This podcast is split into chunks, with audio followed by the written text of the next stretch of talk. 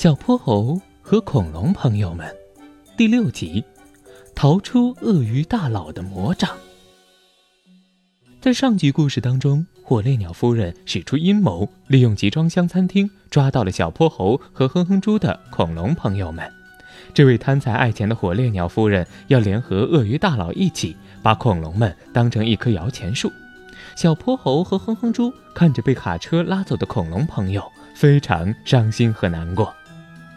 同时，小泼猴也注意到，在那辆卡车的车门上有一个鳄鱼头的标志。哼哼猪，那不是鳄鱼大佬船运公司的标志吗？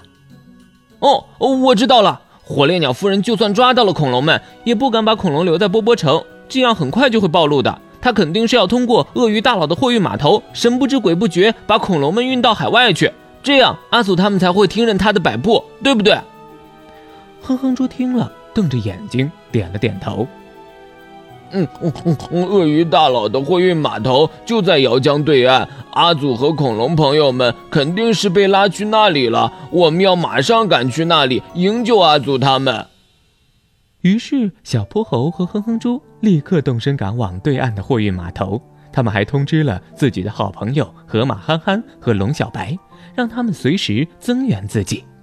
鳄鱼大佬的货运码头跟波波城游乐场都在姚江的岸边，离得非常近。码头上堆放着无数的大集装箱，小泼猴和哼哼猪悄悄溜了进去，但却并不知道黄河巨龙阿祖他们被关在了哪个箱子里。哼哼猪看了一眼游乐场的大摩天轮，忍不住鼻子一酸。原本是要和恐龙朋友们到游乐场玩个痛快的，结果他们现在却被关在铁皮箱子里，游乐场近在身边，也不能去玩。嘘，哼哼猪，你瞧，那不是坏狗帮七兄弟吗？他们身后不就是被运走的那个集装箱吗？嗯，对啊，对啊。哦，我明白了，一定是坏狗帮七兄弟把阿祖他们的消息告诉给了火烈鸟夫人。这帮串通一气的坏蛋，哼！现在可怎么办啊？恐龙朋友们被坏狗帮他们严密的看守着，要怎么才能救出他们呢？小泼猴和哼哼猪正在为这件事发愁，忽然远远的就听到沙皮狗老大接电话的声音。哦哦，我明白，我明白。远洋货运大船半小时之后就到，您放心，这些傻恐龙们还都乖乖的关在集装箱里呢。到时候用大吊机把箱子往船上一放，就可以扬帆起航，把他们运得远远的了。哎呦，不好，阿祖他们马上就要被装船运走了，我们不能再等了。小泼猴意识到了时间的紧迫，他咕噜噜转动了几下眼珠。趴在哼哼猪耳边小声说了几句，哼哼猪边听边点头。集装箱外面，坏狗帮七兄弟正喝着啤酒，嘻嘻哈哈闹成一团。老大做成了这件事，我们肯定能收到不少的奖赏吧？到时候可别忘了我们两兄弟的功劳哟。双胞胎柴兄弟嬉皮笑脸的在沙皮狗老大面前邀功请赏。这时，他们忽然听到，在远处的空地上。一阵动感的音乐响了起来，只见哼哼猪穿着用彩带装饰的花花绿绿的衣服，站在码头的探照灯下，然后高喊了一声：“女士们、先生们，哼哼猪夏夜演唱会现在开始！咚嚓嚓，咚嚓嚓！首先为大家带来一支激情动感的歌伴舞，花朵花朵笑哈哈。”我是一朵美丽的花，一朵骄傲的胖胖花。我在枝头笑哈哈，风吹雨打都不怕。小胖猪，你在搞什么？滚远一点，这里不是给你玩的地方。沙皮狗老大气势汹汹地朝哼哼猪嚷道，哼哼猪却根本不理会他，继续自顾自地又唱又跳。沙皮狗老大一看。顿时火冒三丈，他手下的比特犬打手因为刚刚被异特龙揍过，心里正在憋闷，看着哼哼猪在耍宝，率先朝哼哼猪奔了过来。随后，除了慢吞吞落在后面的拉布拉多军师，坏狗帮都冲向了哼哼猪，准备狠狠教训一下他。哼哼猪背过身，撅起尾巴，冲坏狗帮摇了摇屁股，一眨眼消失在堆积如山的集装箱当中。坏狗帮们气得哇哇乱叫，追了过去。